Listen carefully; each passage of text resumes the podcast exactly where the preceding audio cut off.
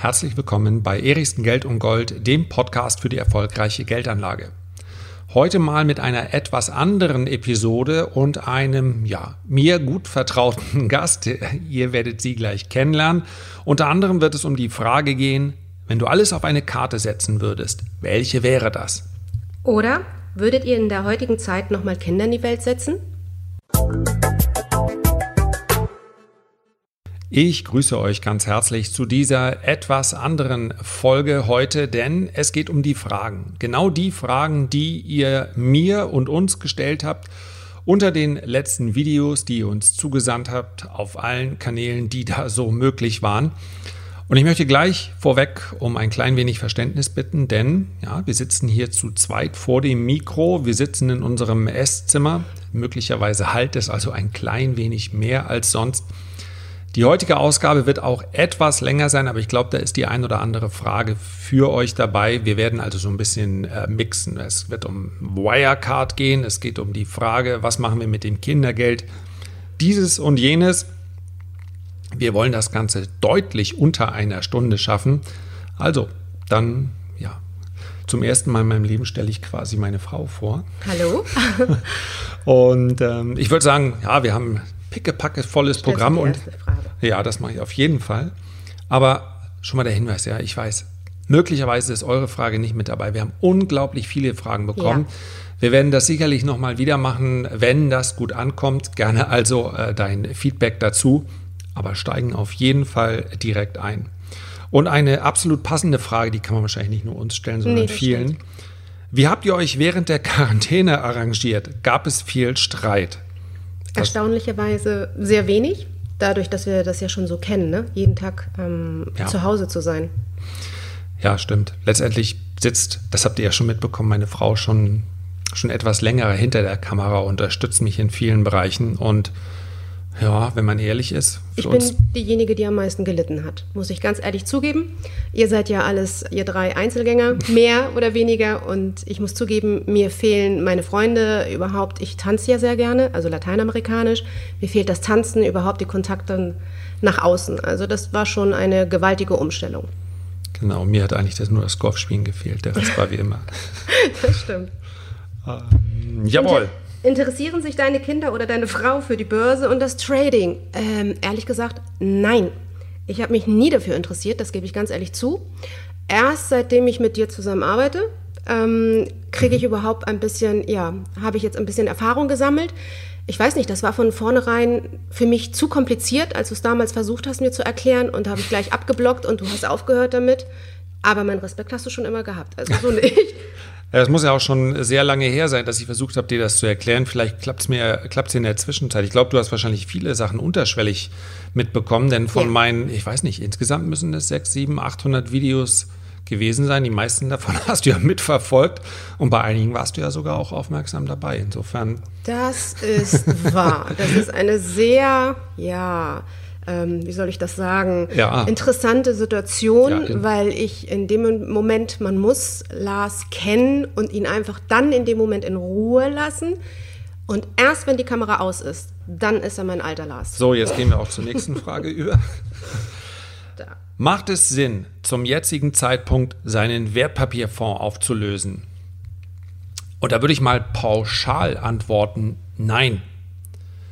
Denn du hast ja deinen Wertpapierfonds vermutlich mal angespart oder aufgebaut, weil du langfristig von der Rendite, die Unternehmensanteile, also Aktien eben bieten, profitieren möchtest. Und da muss dir vorher klar gew gewesen sein, es gibt auch mal Marktphasen, die schwierig sind. Genau in so einer Marktphase dann aber zu verkaufen, macht aus meiner Sicht keinen Sinn. Insofern, wer es kann, der darf in weiteren Schwächephasen, und ich habe es offen gesagt, ich glaube, die werden noch kommen, äh, gerne zukaufen. Aber jetzt den Fonds aufzulösen, warum? Was will man dann anschließend haben? Euros? Ich glaube, in dieser Zeit ganz sicherlich nicht. Das ist natürlich was völlig anderes.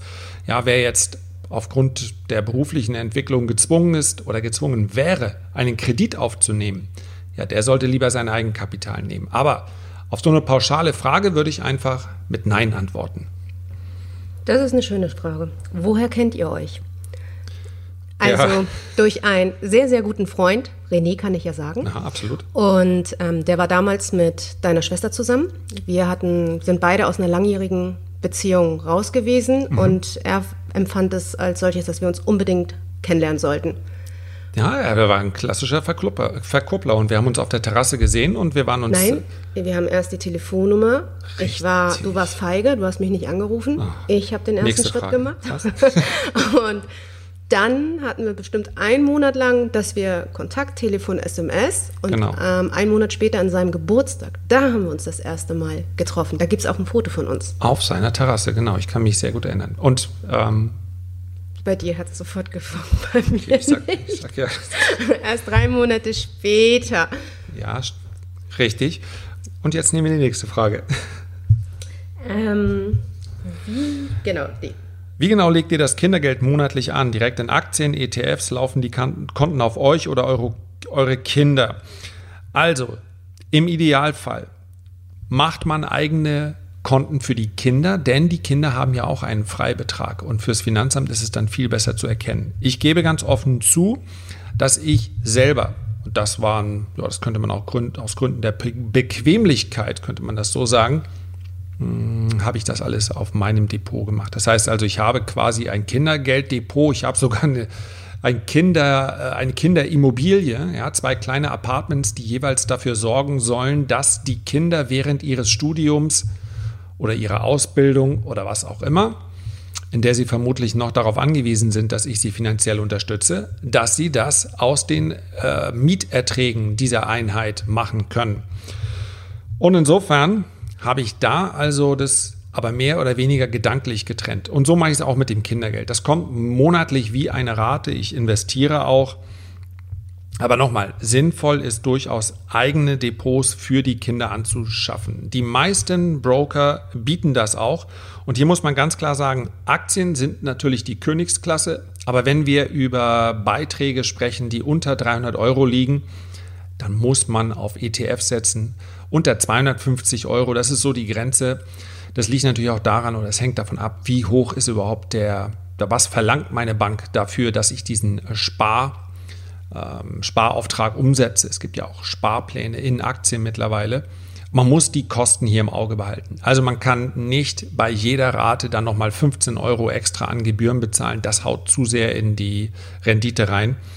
ETFs bei kleineren Beträgen, wenn es über 300 Euro geht und man einen günstigen Broker hat, dann sind auch Aktienkäufe möglich. Aber da muss man sich natürlich auch für die Materie interessieren. Einfach irgendwelche Aktien kaufen, das wäre verkehrt. Dann lieber, wenn man es einfach nebenbei laufen lassen möchte, dann lieber auf ETFs setzen.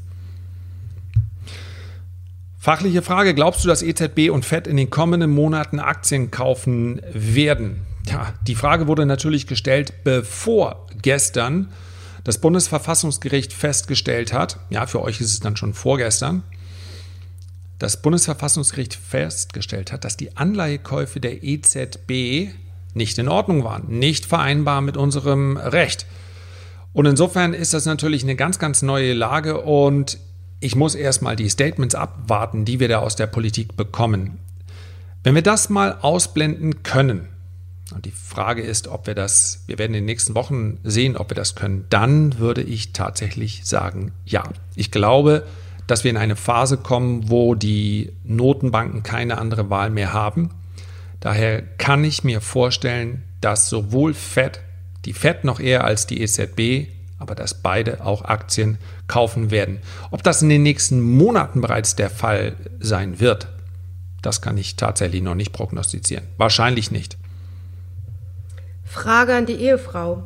Heiratsantrag, ob Lars ein Romantiker ist. Definitiv nein.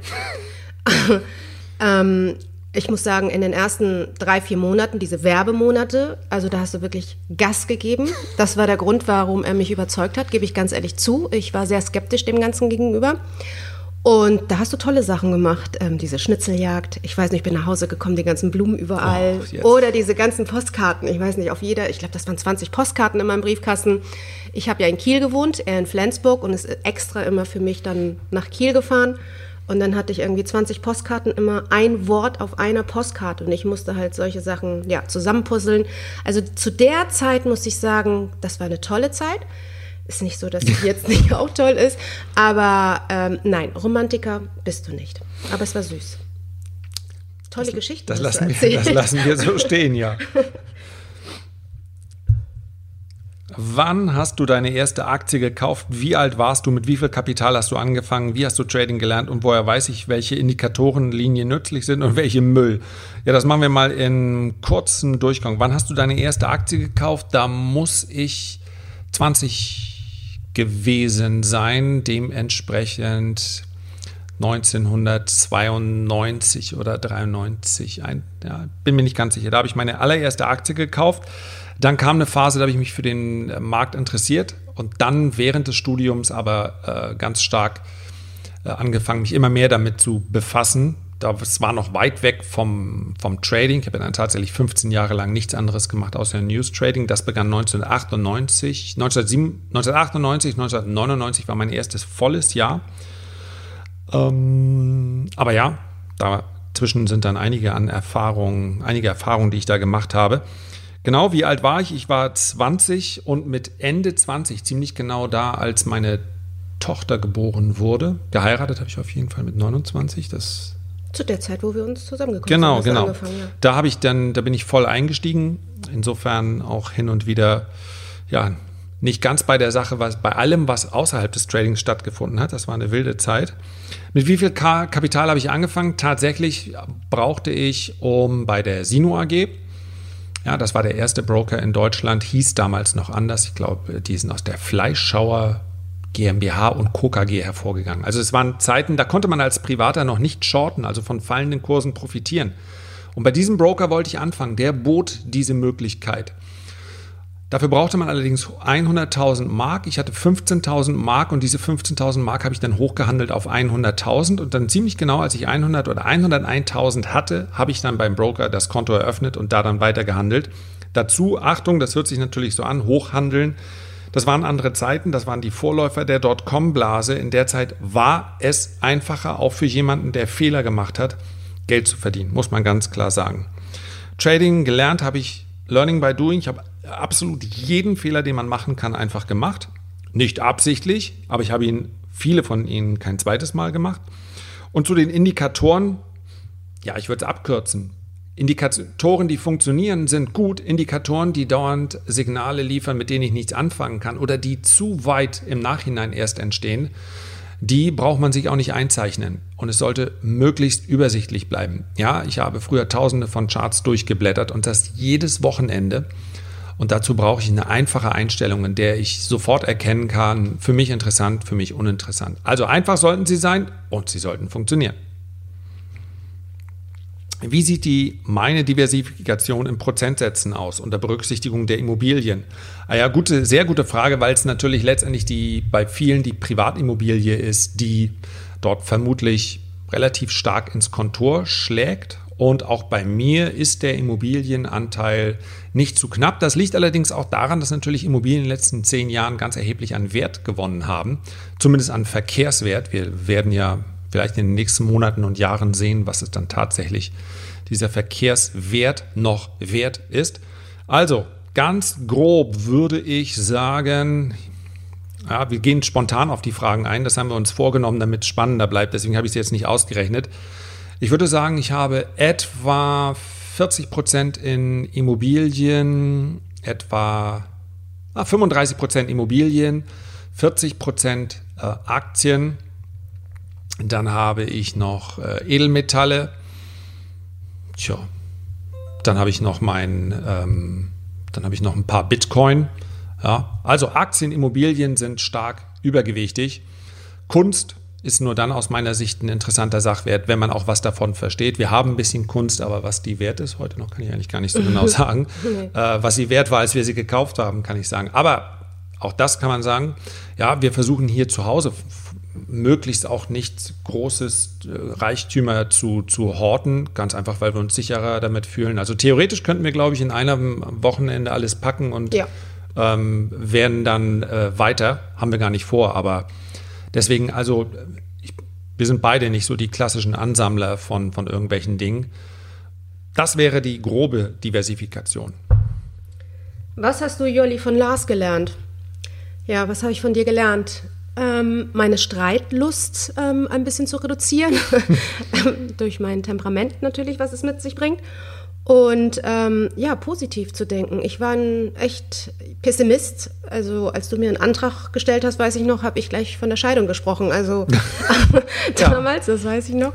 Ähm, ja, die Dinge einfach ähm, zu, schöner zu sehen und, und ja, dass das Leben lebenswert ist. Ja. Und ja, was hast du, Lars, von mir gelernt? ja, definitiv das äh, weniger Denken an morgen und an übermorgen, mehr das Leben heute zu genießen. Das, denke ich, ist mit das Wichtigste. Oh, hier. Wie sieht ein Tagesablauf von Lars Erichsen aus? Angenommen, du triffst den jungen Studenten Lars. Welches Wissen, Gedanken würdest du ihm gerne mit ihm teilen? Ja, das ist natürlich nochmal was gänzlich anderes, wenn ich die Erfahrung von heute hätte. Ich bin ja ein ganz großer Fan davon, dass man Erfahrungen macht. Das heißt also, zuerst einmal würde ich dem jungen äh, Studenten sagen, er soll durchaus auf sich selber hören, er soll bereit sein, seine Fehler zu machen, er soll die Dinge, die er macht, mit Leidenschaft ausfüllen und sich ruhig trauen, Fehler zu machen, denn diese Erfahrungen sind viel mehr wert als das, was man aus Büchern liest. Und äh, ein Tagesablauf von mir hat sich mittlerweile verändert. Früher war er sehr streng getaktet an die Handelszeiten. Das heißt also, in der Zeit, als ich noch rein aus dem äh, Trading meinen Lebensunterhalt bestritten habe. Da bin ich in etwa morgens um sechs aufgestanden, war um spätestens 6.45 Uhr vor dem Bildschirm, habe mich dort eine Stunde bis anderthalb Stunden vorbereitet. Dann habe ich den ganzen Tag gehandelt, oft auch noch abends, zu diesem Zeitpunkt im Übrigen auch ja, außerhalb, weil ich meinen kleinen, damals noch kleinen Kindern nicht zumuten wollte, dass ich hier zu Hause war und gesagt habe, ja, Papa hat aber keine Zeit. Also habe viel Zeit im, im Büro verbracht und bin dann abends nach Hause gekommen. Heute hat sich das ein klein wenig geändert, weil ich eben heute auch viele andere Projekte mache, wie YouTube, Podcast und, und, und. Das heißt, ich stehe immer noch in etwa um diese Zeit, naja, eigentlich 20 Minuten später auf. Und äh, nehme mir mittlerweile morgens die Zeit. Ich nehme mir Zeit morgens, um äh, zu meditieren, einen Tee zu trinken, ähm, die Zeitung zu lesen, also etwas langsamer in den Tag reinzukommen und vor allen Dingen ohne Medien um mich herum. Das heißt also, ich zwinge mich noch nicht aufs Handy, auf dem Bildschirm oder irgendwelche Einflüsse dieser Art zu schauen. Das auch als Reaktion darauf, dass ich ab einem gewissen Punkt gemerkt habe, ähm, ja, das frisst einen schon auf, wenn man sich nur von Nachrichten abhängig macht. Vor allen Dingen auch nur vom, vom Trading. Das ist gedanklich eine sehr herausfordernde Tätigkeit. Und irgendwann merkt man das körperlich und reagiert dann am besten auch darauf. Ne? Ich kriege auch jeden Morgen meinen Kaffee gebracht ans Bett. Weil ich den besten Kaffee der Familie mache. Das stimmt. Ja, okay. Standardfrage ist auch egal, wonach man fragt. Zwei Dinge tauchen auf und ich mache sie jetzt im Doppelpack zusammen. Wirecard. Ich habe nichts Neues für euch. Das, was ich von Anfang an gesagt habe, seit die Krise um Wirecard da ist, darf ich es mal so formulieren, ich finde die Aktie langfristig uninteressant.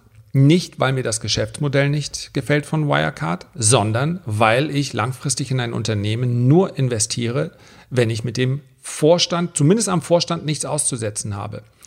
Und obwohl der ähm, CEO Braun sicherlich ein, ja, er muss ein genialer Kopf sein, er gilt sicherlich, glaube ich, er gilt als hochintelligent, als jemand, der, äh, ja, aus dem Nichts diesen Laden ähm, geboren hat. Aber ich, seine Art der Unternehmensführung finde ich verkehrt. Ich finde, diese aggressive Art des Vorstandes schadet den Aktionären.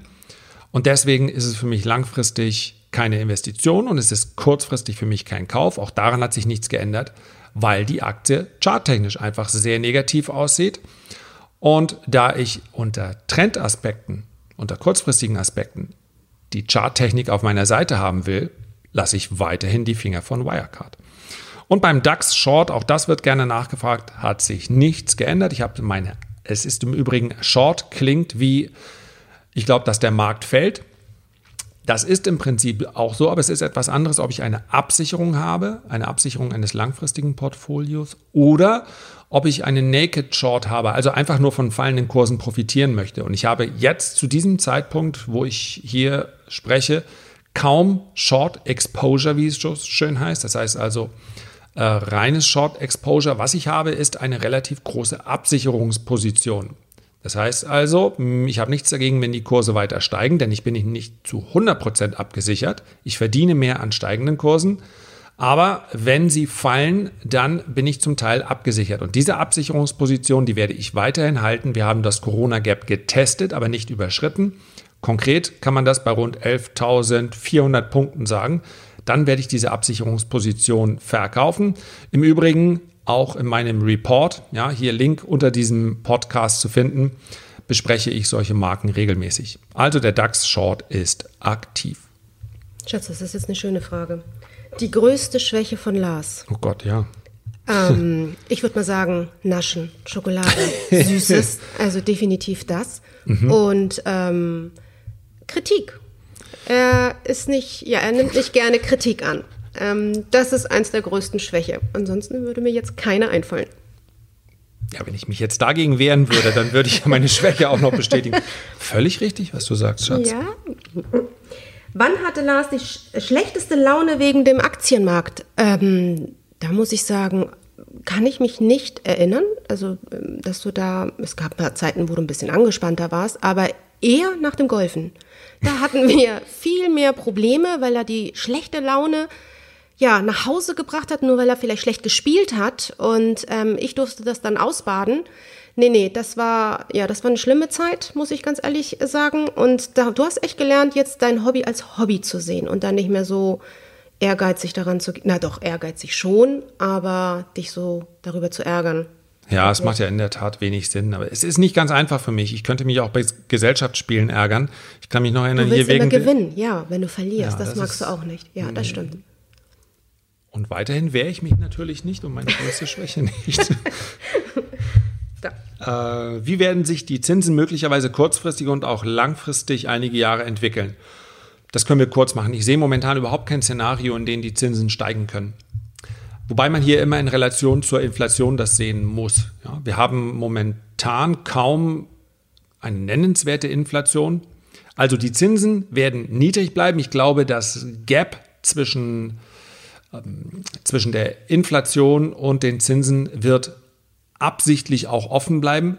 Sprich, wenn eine Zinserhöhung irgendwann mal aus taktischen Gründen stattfinden sollte, vielleicht auf ein oder zwei Prozent, ist momentan eigentlich gar nicht vorstellbar, dann werden wir vermutlich ein Zinsumfeld von sechs oder sieben Prozent haben. Das wäre natürlich immer noch dann ideal für hochverschuldete Staaten und Notenbanken. Also die, ich glaube, dass die Realzinsen, die man also bekommt, wenn man sein Geld anlegt, auf absehbare Zeit niemals ausgleichen werden, was man durch Inflation verliert. Das ist der Masterplan, der hinter allem steht.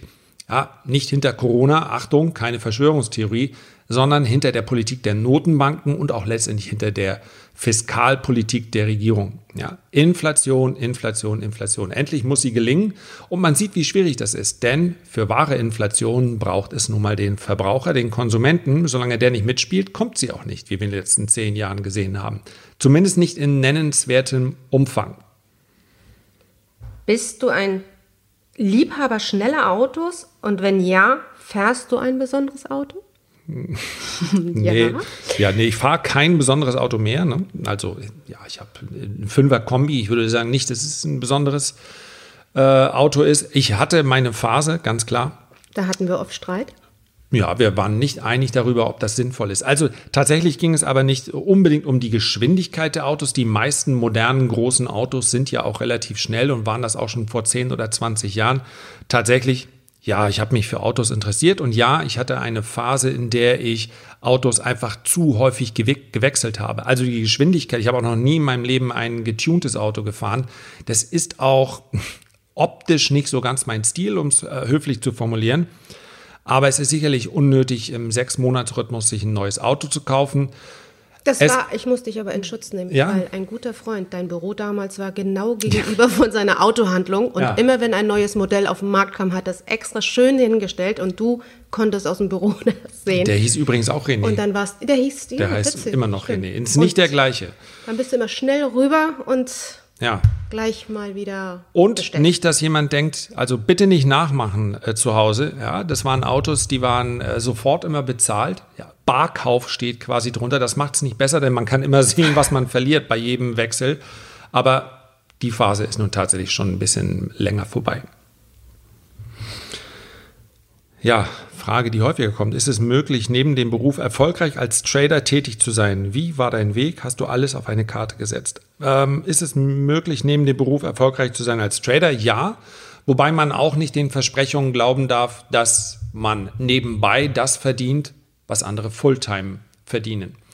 Ich habe zu der, zu der Zeit, als ich das Trading, ja, im Prinzip 10, 12 Stunden am Tag gemacht habe, habe ich aus dem Trading mehr verdient als heute, wo ich überwiegend im Positionstrading aktiv bin oder wenn es die Marktphase mal nicht hergibt, mich auch weitestgehend zurückhalte. Ganz klar. Wenn man einen erfolgreichen Ansatz hat, dann kommt aus diesem Ansatz natürlich mehr raus, je mehr Signale man handelt und je weiter man in der Zeitebene runtergeht, desto mehr Signale entstehen. Aber es ist selbstverständlich möglich und wir merken gerade in solchen Marktphasen wie jetzt, dass das Trading, ich nenne es mal die aktive Geldanlage, auch durchaus Vorteile bzw. eine sehr schöne Ergänzung sein kann zu dem Buy and Hold Ansatz. Aber man muss sich dafür interessieren. Ja, das ist ganz, ganz wichtig. Wenn man einfach nur sagt, eigentlich habe ich gar keine Lust dazu, dann sollte man es auch eigentlich lassen. Und die zweite Frage war, wie war dein Weg? Hast du alles auf eine Karte gesetzt? Damals ja. Ja, ich habe keine, ich habe mir keine Nee, ich habe mir allerdings auch weniger Gedanken gemacht, muss man auch sagen. Mit Mitte, Ende 20 geht man sowieso davon aus, dass das, was man da tut, richtig ist und dass man erfolgreich sein wird und kann vielleicht leichter negative Gedanken wegwischen, als wenn man dann eine, eine Familie damit ernähren muss. Also ja, am Anfang habe ich alles auf diese Karte gesetzt. Ich hatte allerdings auch nie das Gefühl, dass ich anschließend äh, in der Gosse landen würde, wie es so schön heißt. Also wenn es nicht geklappt hätte, ich habe mir genau ein Jahr Zeit gegeben, hätte ich in der Zeit nicht geschafft, profitabel zu handeln, dann hätte ich was anderes gemacht und bin mir auch sicher, ich hätte einige Alternativen gehabt. Und das haben wir auch immer so abgesprochen, deswegen habe ich auch damit nie Probleme gehabt ja. oder irgendwie Bedenken. Bei jedem Sorgen. Projekt eigentlich. Ne? Genau, ne? Letztendlich also, erstmal, das meine ich, also Dinge, Dinge ausprobieren, das ist doch letztendlich, was das Leben ausmacht. Ja, bei Investments ist es immer wichtig, ein gutes Verhältnis an Aktien, Immobilien, Gold und so weiter zu haben. Welches Verhältnis würdest du in der jetzigen Zeit empfehlen? Ich würde diese Verhältnisse nicht dauernd anpassen. Die hängen natürlich auch ganz stark mit dem zusammen, was man bereits hat. Ja, das Einzige, was ich sagen würde als Ergänzung zur aktuellen Zeit, es ist immer ganz schwierig, auf die Tagespresse seine langfristige Geldanlage anzupassen. Halte ich nicht für sinnvoll. Tendenziell denke ich, Immobilien muss man nicht unbedingt ausbauen in dieser Zeit, zumal die Preise ja momentan immer noch recht hoch sind. Und, das ist meine persönliche Meinung, ich glaube, dass Immobilienbesitzer etwas stärker zur Kasse gebeten werden in Zukunft. Das macht eine Immobilie jetzt nicht gänzlich. Ja, heute tut man sich ja so leicht, immer ganz extreme Standpunkte zu finden, schwarz oder weiß. Ich glaube nicht, dass eine Immobilie jetzt unattraktiv wird aber vielleicht etwas unattraktiver, als sie noch vor einigen Monaten erschien. Und wer noch gar kein Edelmetalle hat, gar kein Gold, der könnte vielleicht darüber nachdenken, diesen Anteil jetzt langsam mal sukzessive ein bisschen aufzubauen. Das hielte ich für sinnvoll, denn Gold ist nun mal die Anlage, die am unmittelbarsten auf eine Inflation reagiert. Und nochmal, ich glaube nicht, dass wir in den nächsten drei bis sechs Monaten mit einer hohen Inflation zu rechnen haben. Man hat also viel Zeit und kann ganz in Ruhe tätig werden. Würdet ihr in der heutigen Zeit nochmal Kinder in die Welt setzen? Ja. Definitiv ja. Ein Leben ohne Kinder könnte ich mir persönlich überhaupt nicht vorstellen. Und ich glaube auch, es, äh, dahinter steckt ja vielleicht die Frage, ob die Welt heute zu schwierig oder zu, zu hässlich ist, um Kinder in die Welt zu setzen. Aber Kinder sind ja immer eine Hoffnung auf morgen ja. und das ist aber auch einfach nicht unsere Einstellung. Nein. Also die, ich glaube, das ist auch vielleicht irgendwo der Zeitgeist, dass man sagt, heute ist die Welt so grausam äh, wie noch nie. Ja, das soll man mal jemandem meiner Großmutter sagen, als genau. sie mitten im Krieg die Kinder bekommen haben. Die Welt sei heute so grausam wie noch nie. Damals hatten wir eine Kindersterblichkeit. Ja, jedes dritte Kind ist, ist ähm, hat nicht die Volljährigkeit erreicht. Also man vielleicht zur Einordnung immer mal einen Blick zurück in die Historie. Klares Ja. Ja. Wenn du alles auf eine Karte setzen würdest, welche wäre das? Habe ich, hab ich das nicht gerade? Ach so, ne, wenn du alles hast du auf alles. Ja, genau, das ist die letztendlich eine Anschlussfrage zu dem, was ich schon mit der Karte gesagt habe. Das ist immer die, die ich gerade ausspiele. Ich habe keine, äh, ich halte überhaupt nichts von diesen, ich, ich kann hoffentlich klar beurteilen, was ich für sinnvoll halte.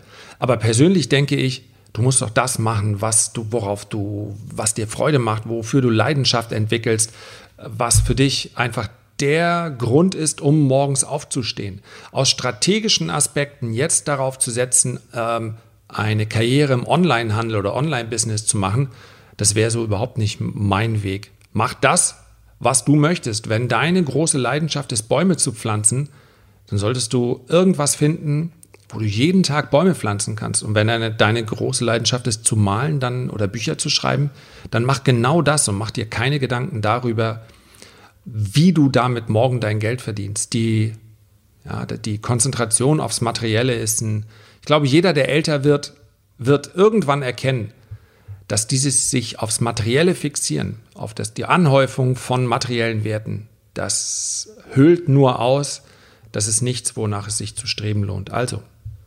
spiel die Karte aus, die dir am meisten Freude bereitet. Dazu passt die nächste Frage. Was sind die drei wichtigsten Werte, die ihr eurer Tochter, eurem Sohn mitgebt? Also für uns, ich finde ähm, Respekt, mhm. ähm, Vertrauen und Ehrlichkeit. Ich meine, auch in unserer Partnerschaft. Also generell finde ich, ist das ja. immer einzusetzen. Denke ich auch, die Werte sind wahrscheinlich auch nicht, hoffentlich nicht aus der Mode gekommen. Und ich würde dazu noch sagen, ich habe meinen Kindern ich habe meinen Kindern nie gesagt, dass sie dieses oder jenes werden sollten. Ich habe ihnen auch nie gesagt, dass sie damit, ja, meine Tochter wir. macht, wir. Wir. Ja. Wir, ja, Entschuldigung. ähm, ja, meine Tochter macht jetzt gerade Abitur und die Vorstellung, irgendwo in ein, das ist im Prinzip, was ich eben schon angedeutet habe, in irgendein Business reinzugehen, weil es jetzt gerade so erfolgsversprechend ist, die finde ich geradezu äh, abstrus. Also die, die Freiheit im Kopf zu besitzen, das zu tun, was man tun möchte und was einen erfüllt, das ist für mich das Wichtigste. Und am Ende haben wir uns beide immer dann gefreut, wenn unsere Kinder froh waren. Wir haben aber, mhm. oder ja, glücklich waren, kann man das ja. so einfach sagen. Wir haben allerdings auch manchmal Dinge gemacht, wo andere den Kopf geschüttelt haben. Das stimmt. Wir haben unser vier, vier Meter breites Bett. Vier Meter breites Bett haben wir gemacht. Und zwar deshalb, zu einer Zeit vor 15, 16, 17, 18 Jahren, vielleicht kann sich der eine oder andere erinnern, gab es ein Buch, Jedes Kind kann schlafen lernen. Das war ein absoluter Bestseller. Und jedes junge Elternpaar wird sich daran erinnern, es gibt eine Phase, da schreien Kinder, wenn sie ins Bett sollen, weil sie nicht alleine ins Bett wollen. Nicht alle. Und dann alle haben dieses Buch, und da hieß es immer, ja, da musst du halt, da musst du durchhalten. Ja, ein paar Mal die Kinder schreien lassen eine Stunde und irgendwann werden sie schon heiser und dann schlafen sie erschöpft ein. Und wir haben uns, wir haben hier gesessen und die Kinder oder das, unsere Tochter zu dem Zeitpunkt hat geschrien. Wir haben uns gedacht, warum? Was hat sie denn dann? Wir haben sie gefragt, was möchtest du? Ich möchte bei euch schlafen. Da haben wir überlegt, was wir pädagogisch Schlimmes wohl machen können, wenn sie bei uns schlafen. Wobei Lewe war auch noch da und wir beide genau. sind ja auch keine Kuschler in dem Sinne, sondern brauchen auch unser äh, Platz. Deswegen hatten wir ja schon zwei Ge Meter. Genau. Und dann haben wir einfach angebaut und haben dann wir vom Tischler nochmal jeweils genau. einen Meter anbauen lassen und dann haben wir ja, anderthalb Jahre länger war es nicht. Ein Jahr? Doch, nee, das war länger. Ich glaube bestimmt drei Jahre waren die bei uns. Also immer mal. Und ja, dann, als sie, eingeschult, kam, genau, als sie eingeschult genau. wurde, dann wollte sie auf einmal nicht. Genau, wir haben drei ja. Jahre lang also in einem Raum geschlafen, wie die Hippies. Ja, genau. Links und rechts die Kinder, die übrigens von dem Tag an, und unsere Freunde haben uns gehasst dafür, von dem Tag an kein einziges Mal mehr hatten wir Probleme mit ins Bett gehen. Wir sind Stunden später, sie sind genauso alleine ins Bett gegangen. Ich hätte sie sogar rübertragen können. Und es mhm. hat sie nicht gestört und wir haben gesagt, why not? Uns ja. hat es auch richtig gut gefallen, ja. morgens aufzuwachen und wir waren alle zu viert. Genau. Ähm, und dann nach drei Jahren hat sie gesagt, ich möchte lieber in mein eigenes Zimmer. Und nachdem die große Schwester das gemacht hat, hat er dann wenig genau. später gesagt, dann will ich mhm. auch in mein eigenes Zimmer. Und dann konnten wir das wieder abbauen. Und ich glaube, noch heute mögen uns unsere Freunde nicht dafür, dass wir den ganzen Stress nicht hatten. das stimmt.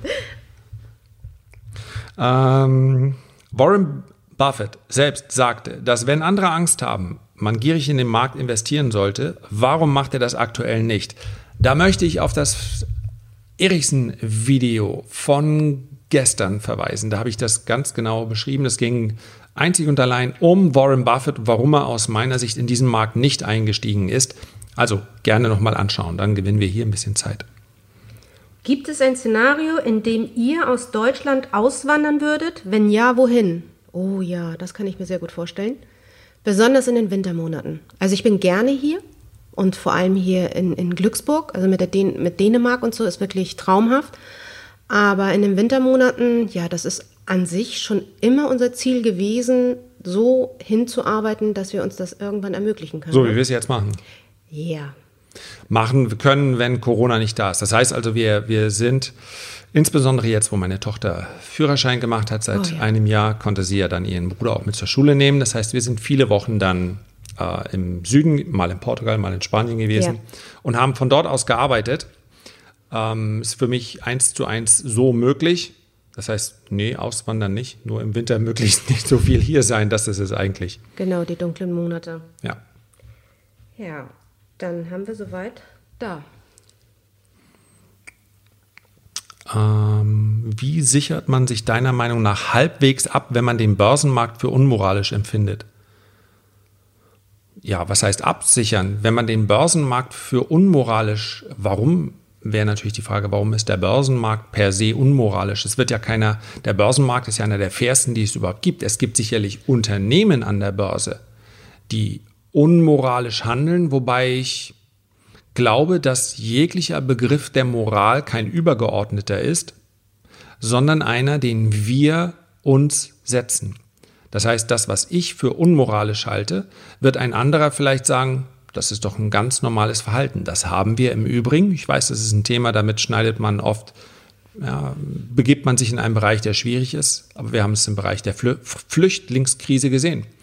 Was unsere Politik anfangs für unmoralisch hielt, wen man wo lassen darf, in welchem Lager, ist heute, weil man sonst Stimmen verlieren würde, ist heute ein ganz anderer Maßstab. Was vor zwei Jahren also unmoralisch war, ist heute vielleicht moralisch. Und das gilt in vielen Gebieten und das gilt letztendlich, ich habe zum Beispiel keine Aktien von Rüstungsherstellern im Depot. Aber selbstverständlich, wenn wir über Pharmafirmen sprechen, ist das vielleicht teilweise an der Grenze. Also, darüber zu sprechen, warum per se jedes Unternehmen auf der Welt, welches börsennotiert ist, unmoralisch sein sollte, das macht es mir schwierig, auf diese Frage zu antworten. Insbesondere weiß ich nicht, was absichern bedeuten soll in dem Zusammenhang. Ich kann vielleicht so viel sagen, unsicher wird es dann, wenn man in Geldwerten investiert bzw. sein Vermögen lagert. Wenn ich also mein Vermögen überwiegend in Euro auf dem Konto habe, dann ist das aus meiner Sicht unsicher. Dann sollte man sich nach Sachwerten umschauen, mit deren, ja, wo man sagt, in, bei diesem Investment, damit kann ich gut schlafen, das ist ja auch ganz wichtig, aber es sollten nach meiner Sicht Sachwerte sein. So, letzte Frage. Interessieren sich deine Kinder für die Börse?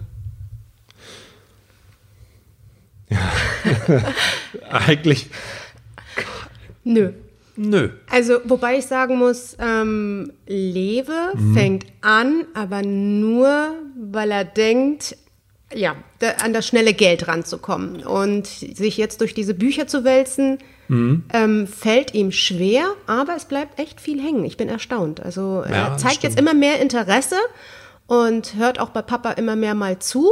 Ähm, die Große, die war einfach mit Schule so sehr involviert, dass sie gesagt hat, ganz schön peinlich, dass ich darüber noch nicht so viel weiß, aber mhm. sie möchte sich sozusagen nach dem Abitur damit ein bisschen mehr befassen. Und ähm, aber sie ist in ihrer Welt ja Absolut. ganz. Zufrieden. Ja, wir haben auch über das Grundsätzliche gesprochen. Ich, ich ja. kann jemanden in, in, in einer Stunde kann ich ihm erklären, in weniger wahrscheinlich sogar, und auch meinen Kindern, und das werde ich machen, bevor sie das Haus verlassen, warum sie in Sachwerte investieren sollen der Bedarf ergab sich jetzt noch nicht, weil sie kein eigenes Einkommen hatten. Und bisher habe ich das ja für sie gemacht. Also ja. das Gespräch werde ich sicherlich leicht führen können. Aber ansonsten auch da gilt, Ähm, ich glaube nicht, dass sich ein junger Mensch mit etwas beschäftigen muss, was ihn gar nicht interessiert. Ja? Mhm. Er sollte dann, wenn er sein eigenes Geld verdient und wenn er anfängt, auf eigenen Beinen zu stehen, dann muss er wissen, was ist wichtig, warum muss ich vorsorgen, warum muss ich in, in, in, Sachwerte investieren, warum kann ich mein Geld nicht einfach auf dem Konto liegen lassen, was passiert dann, Inflation. Aber dafür, naja, wenn es hochkommt, eine Stunde und schon ist das Ganze erklärt. Und das glaube ich, reicht dann auch. Also ich werde ja häufig gefragt, ob mein Sohn oder meine Tochter sich fürs Trading interessieren. Bei meinem Sohn habe ich den Ansatz so ein bisschen übers, übers Gaming, übers Zocken. Mhm, Aber genau. ähm, am Ende, das muss eine, ja, den Begriff hat vielleicht auch schon mal jemand gehört, das muss eine intrinsische Motivation sein. Die muss von innen heraus kommen. So wie das bei der Erziehung doch letztendlich auch ist. Man man ist ein Vorbild, aber nicht alles, was die Eltern machen, genau. finden die Kinder gut oder, oder, es, Sport. oder es interessiert sie vielleicht auch gar nicht. Und dann ist das, dann ist das absolut in Ordnung. Gib Solange so, sie ein bisschen bist du enttäuscht, dass er nicht in deine Fußstapfen getreten ist, besonders ah, ja. im Sport. Im, Im, Sport, ja. Da, wenn er da ähm, heiß drauf gewesen wäre, hätte ich nichts dagegen gehabt. Aber unter dem Strich, ich meine, er hat, hat viel Spaß an der Musik. Das stimmt. Mit dem Online-Gaming, da komme ich gedanklich nie hinterher. Mhm. Aber das ist okay. ja, dann okay. sind wir auch schon durch, ne? Ja. Erstmal. Okay. Ich bin mal gespannt.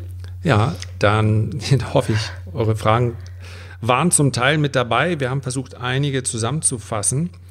Und danke an meinen heutigen Gast. Danke, dass ich dabei sein durfte. Und wir hören uns demnächst wieder. Mach's gut, ihr Lieben. Bis dann. Bis dann.